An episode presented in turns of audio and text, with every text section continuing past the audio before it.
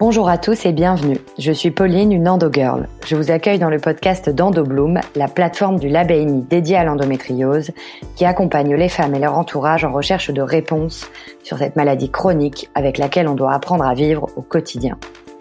Dans ce podcast, nous avons donné la parole aux soignants, ce que tout endogirl en errance de diagnostic souhaiterait rencontrer. À l'écoute, ouvert, empathique et surtout spécialistes du sujet. Ils nous racontent leur métier et leur point de vue sur la prise en charge de l'endométriose en France. Et nous espérons que cela vous apportera des clés pour mieux vivre avec cette maladie et l'envie de ne jamais rien lâcher. Et maintenant, bonne écoute Bonjour à tous, je suis ravie d'accueillir aujourd'hui Valérie Blanchet, sage-femme coordinatrice dans le Centre de médecine de la reproduction à l'hôpital Cochin à Paris. Euh, bonjour Valérie et merci d'avoir accepté cet échange. Pouvez-vous nous expliquer en quoi consiste votre métier et votre lien plus spécifique avec l'endométriose? Bonjour, je suis euh, ravie de participer aussi à cette interview. Donc effectivement, je travaille euh, à l'hôpital Cochin, qui est un centre de référence pour traiter l'endométriose. Je travaille plus spécifiquement euh, du côté de la prise en charge des patientes qui euh, ont un projet d'enfant, mais au sens large, je voudrais dire également que euh, les sages-femmes sont présentes dans le parcours des soins des patientes et au premier, vraiment, on peut vraiment faire appel à une sage-femme euh, dans un premier abord euh, au cours d'une consultation gynécologique et euh, chercher des informations et une prise en charge adaptée.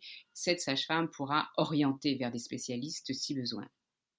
Alors justement, quel va être exactement le rôle de la sage-femme dans un éventuel diagnostic et dans le traitement? Est-ce que vous pouvez nous le détailler un peu plus? Donc cette sage-femme, elle va être un partenaire donc privilégié tout au long du parcours de la femme.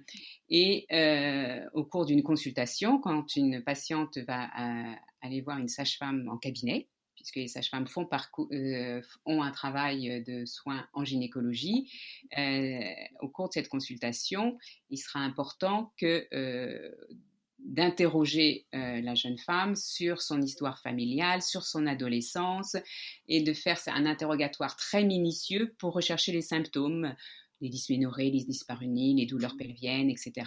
Et puis, ce qui va être très important, c'est que euh, de pouvoir raconter euh, quand ces symptômes ont commencé, leur intensité, leur retentissement sur la vie quotidienne, parce que tous les signes, et puis tous les signes associés à ces, à ces, euh, à, ces symptômes, parce que l'endométriose, on sait que c'est une maladie euh, qui peut être asymptomatique, mais qui aussi peut avoir des petits symptômes dont on ne pense pas qui sont forcément en rapport avec un problème gynécologique et et, puis ça traîne, et puis on vit avec ça, et puis les proches peuvent dire oh ben c'est normal, et puis il faut attendre, et ça va passer avec l'âge. Mais non, c'est important de pouvoir en parler très vite, et la sage-femme est là pour vous écouter et vous orienter vers les spécialistes et les examens complémentaires qui vont permettre le diagnostic.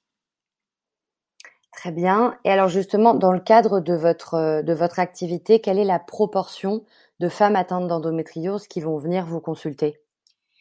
Alors, comme je l'ai dit, moi, euh, puisque je consulte plus, on va dire, à la fin du parcours, puisque les femmes vont euh, arriver euh, avec ce désir d'enfant, femmes seules ou femmes en couple, elles ont en ce moment, on entend pas mal parler de, cette maladie. Donc, elles, sont à la recherche d'un projet.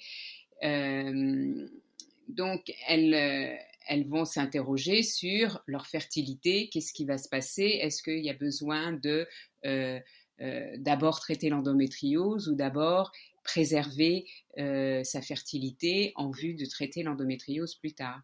Donc, il y a tout un, interrogatoire, un accompagnement, un, appel à une équipe pluridisciplinaire pour pouvoir répondre aux questions de ces patientes. Dans un autre euh, domaine, dans un côté plus gynécologique, sans vraiment de projet d'enfant immédiat, euh, il va falloir orienter la patiente vers comment euh, prendre en charge la douleur, quel traitement lui donner, est-ce qu'il faut vraiment l'orienter vers un gynécologue spécialisé, est-ce qu'il y a urgence ou pas à euh, aller vers euh, une préservation de la fertilité ou une demande de fécondation in vitro dans un projet d'enfant immédiat? Et alors, quelle est à votre, à votre avis justement l'importance d'aborder cette question de la préservation de la fertilité, notamment auprès de jeunes femmes qui sont pas forcément euh, ou qui sont encore assez éloignées d'un projet bébé, comment aborder le sujet sans les brusquer dans le cadre d'une endométriose? Et à quel point c'est important pour vous? Eh bien, on sait que 40% environ des, patientes ou des femmes atteintes d'endométriose et en âge de, procréer vont être confrontées à une infertilité.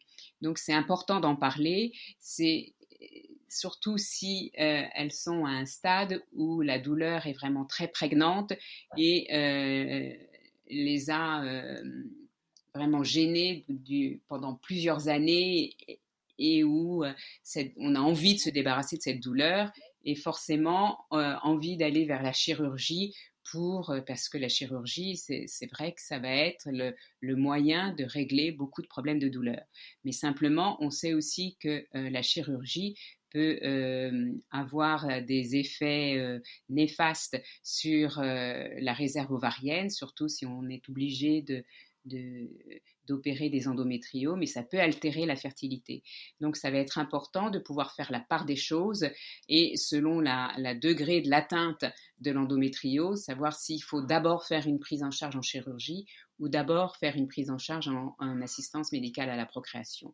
Et si le désir d'enfant n'est pas là immédiat tout de suite, la préservation de la fertilité euh, et de mettre entre guillemets en banque euh, des ovocytes est un, moyen très euh, important et efficace de pouvoir se mettre de côté quelque chose, pas forcément utiliser ces ovocytes plus tard, mais savoir que on a quelque chose, on a des ovocytes quelque part dans un sécos et si un jour on a besoin et qu'on a un projet d'enfant dans deux ans, trois ans, quatre ans et que naturellement cet enfant ne vient pas, on sait qu'on a des ovocytes qui ont été euh, mis de côté.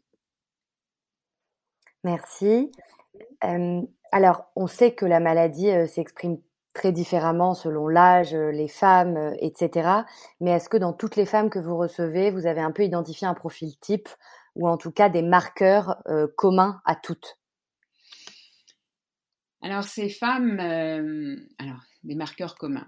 On peut dire que c'est des femmes en souffrance, c'est des femmes qui expriment d'avoir eu des douleurs de règles invalidantes, qui ont pu les, les empêcher d'aller à l'école, de travailler normalement, de s'absenter, d'être d'avoir l'impression d'être mal comprise parce que tout ce, ce côté tabou autour des règles, ah, bah, c'est normal, tu as des règles, donc euh, forcément tu as mal, mmh. ça va passer.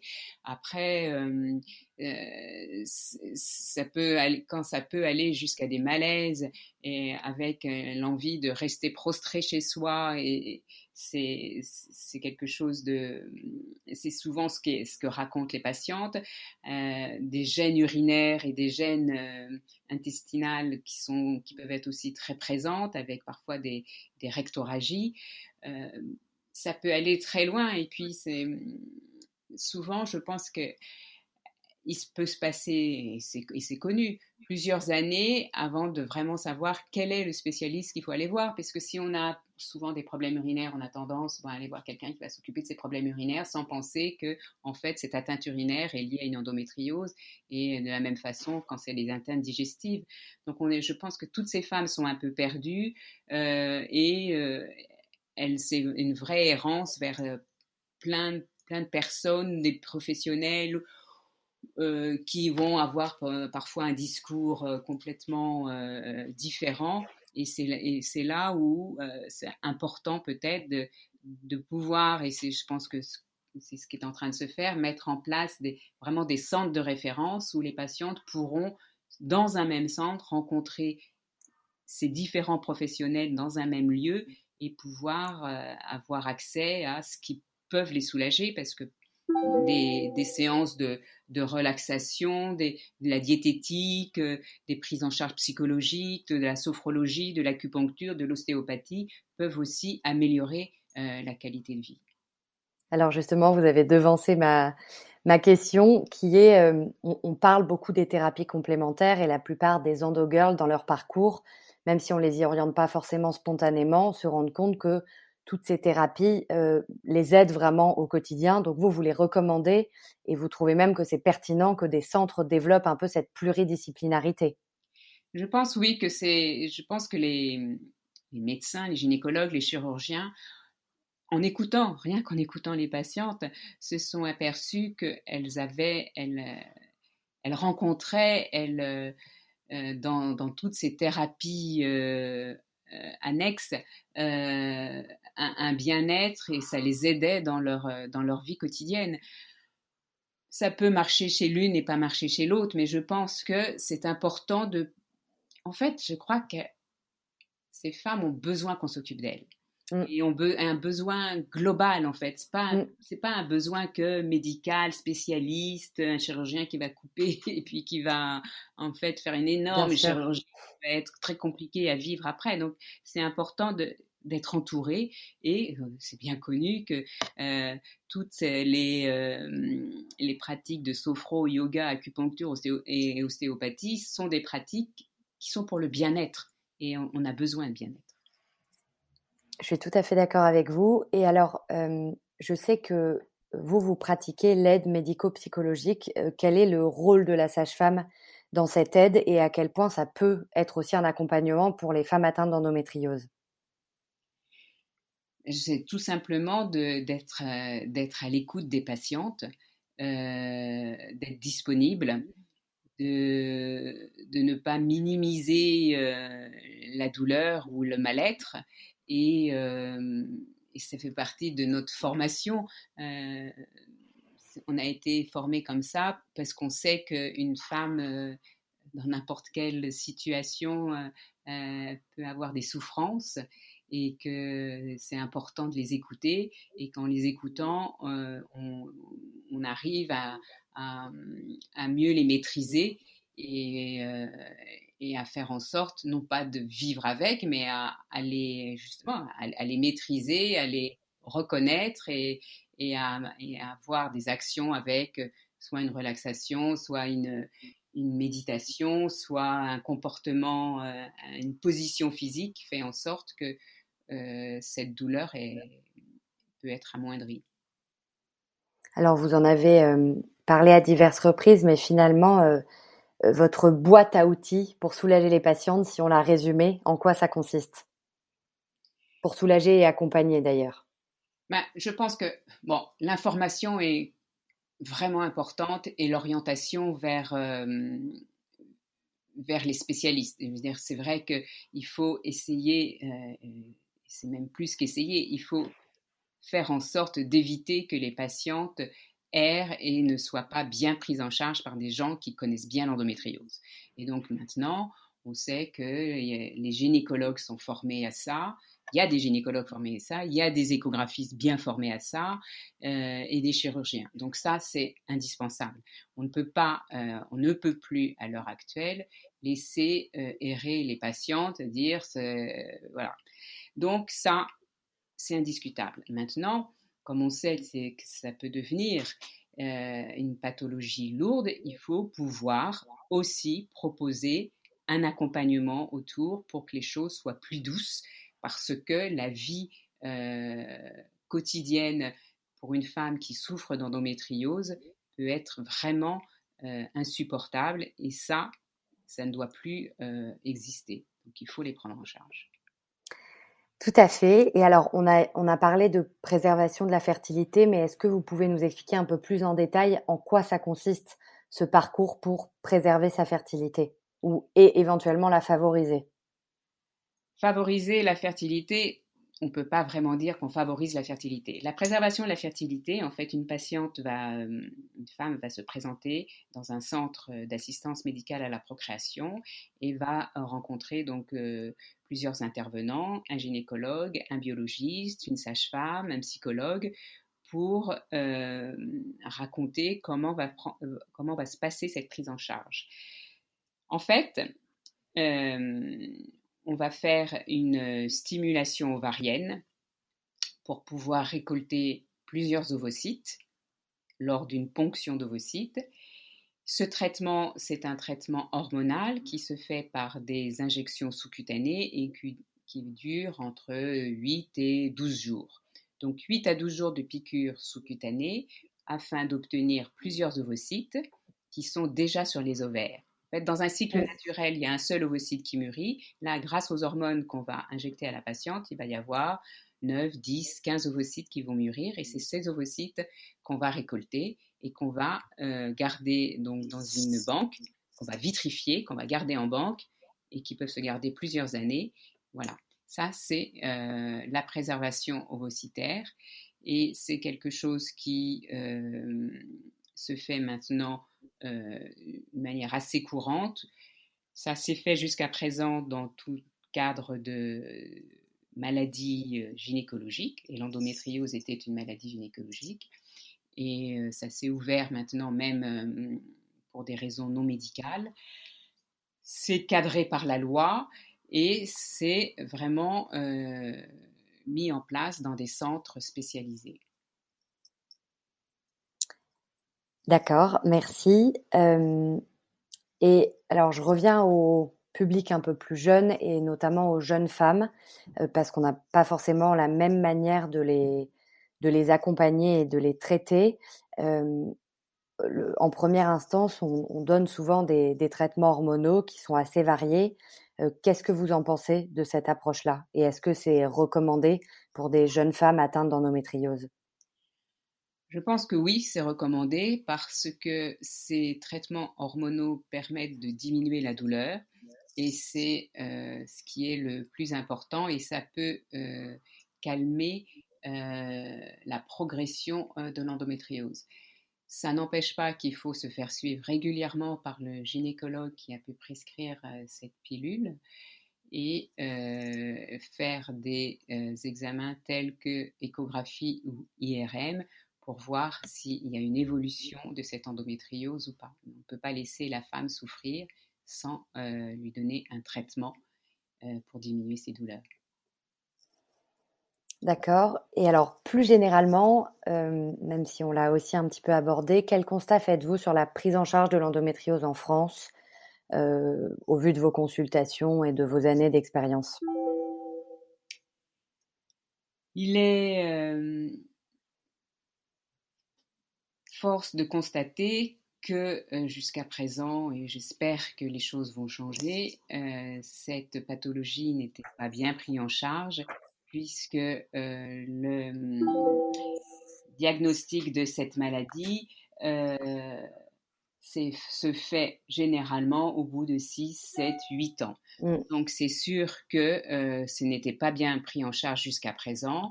Il y a eu une grosse campagne euh, d'information sur l'endométriose qui a été mise en place par le ministère de la Santé.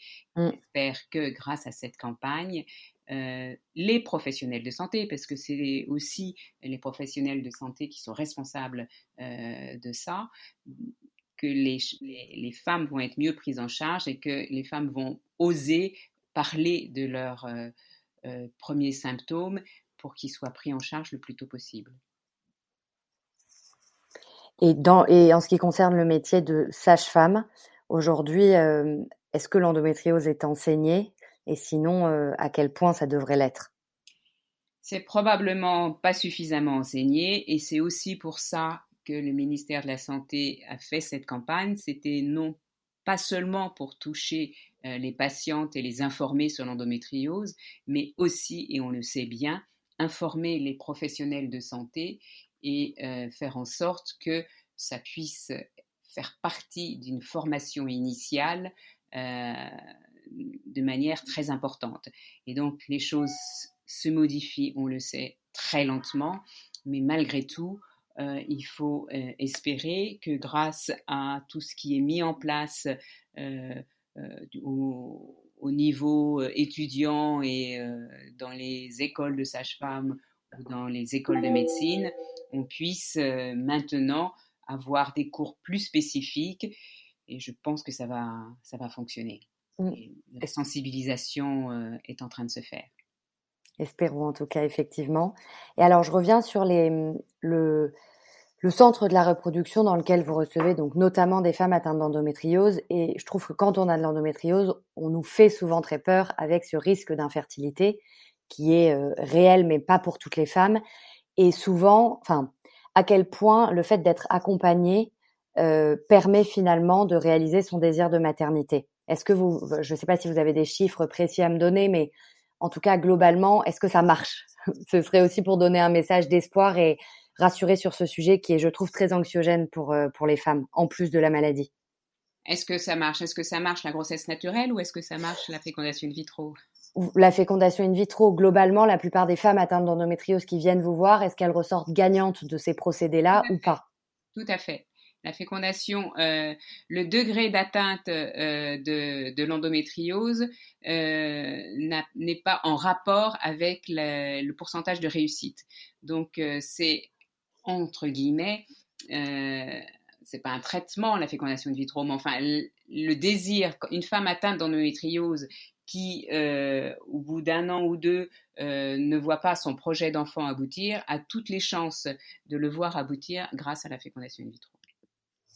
Ça, c'est un message important à faire passer. Et pour finir sur une note positive, est-ce que vous avez un conseil, une bonne pratique à donner aux femmes qui nous écouteront? La bonne pratique, c'est de ne pas euh, se laisser euh, berner euh, et, attendre avant de consulter. Je pense que toute douleur de règle n'est pas forcément de l'endométriose c'est quand même c'est quand même aussi important et donc c'est important de d'aller voir euh, une sage-femme en ville ou d'aller voir un gynécologue pour se faire examiner. Combien de jeunes femmes ne sont pas allées chez le gynécologue avant 30 ans ou 32 ans et pensent que c'est pas important? Je pense que c'est mmh. important. Euh, je sais pas, j'aurais pas d'âge à donner, je sais pas si c'est 18, 20 ans, 22 ans, mais enfin, il faut, le gynécologue ou la sage-femme sont les professionnels de santé qui s'occupent des femmes ils sont là pour vous écouter. Et là, c'est important d'aller aussi les voir et de pouvoir euh, s'informer, se, euh, se faire entendre, se faire euh, coucouner et suivre. Et, voilà ce qu'il faut faire dès qu'on est une jeune femme. Et puis c'est comme, c'est comme ça qu'on pourra prendre en charge plus vite cette pathologie qui peut devenir, et on le sait, très, très invalidante. Merci beaucoup Valérie euh, pour, euh, pour ces éclairages et, euh, et, pour un message qui, je trouve, a de la douceur et ça fait du bien parce qu'effectivement, quand on a de l'endométriose, je pense qu'on en a besoin. oui, c'est important et c'est vrai qu'à force de, de travailler dans ce centre réputé qui traite l'endométriose, mais qui au départ était vraiment réputé du côté chirurgie, je pense que les chirurgiens se sont aperçus qu'il y avait un rôle et une importance dans cette prise en charge euh, grâce à la préservation de la fertilité ou à la fécondation in vitro, et que tout le monde est dans le service est, complètement euh, de cœur avec, avec les patientes et, et, et, cette, euh, et on, a, on, a, on a appris à les écouter, à ne plus, entre guillemets, c'est pas qu'on les maltraitait, mais à ne, à vraiment les écouter, ces patientes. Et, euh, c'est vrai que en entendant leur histoire, euh, il y a des histoires qui sont terribles, mais il y a des très belles histoires aussi euh, de femmes qui sont contentes d'avoir fait ce parcours ou de préservation ou de fécondation in vitro et de voir un projet positif. Et je terminerai là-dessus parce que la note positive, elle est vraiment importante. Merci beaucoup. C'est la fin de cet épisode. J'espère que cet échange vous a aidé à y voir plus clair et à trouver des pistes pour mieux comprendre et appréhender l'endométriose. Retrouvez d'autres témoignages et partages d'expertise pour mieux vivre avec l'endométriose sur le site endobloom.fr. Et à bientôt pour de nouveaux épisodes.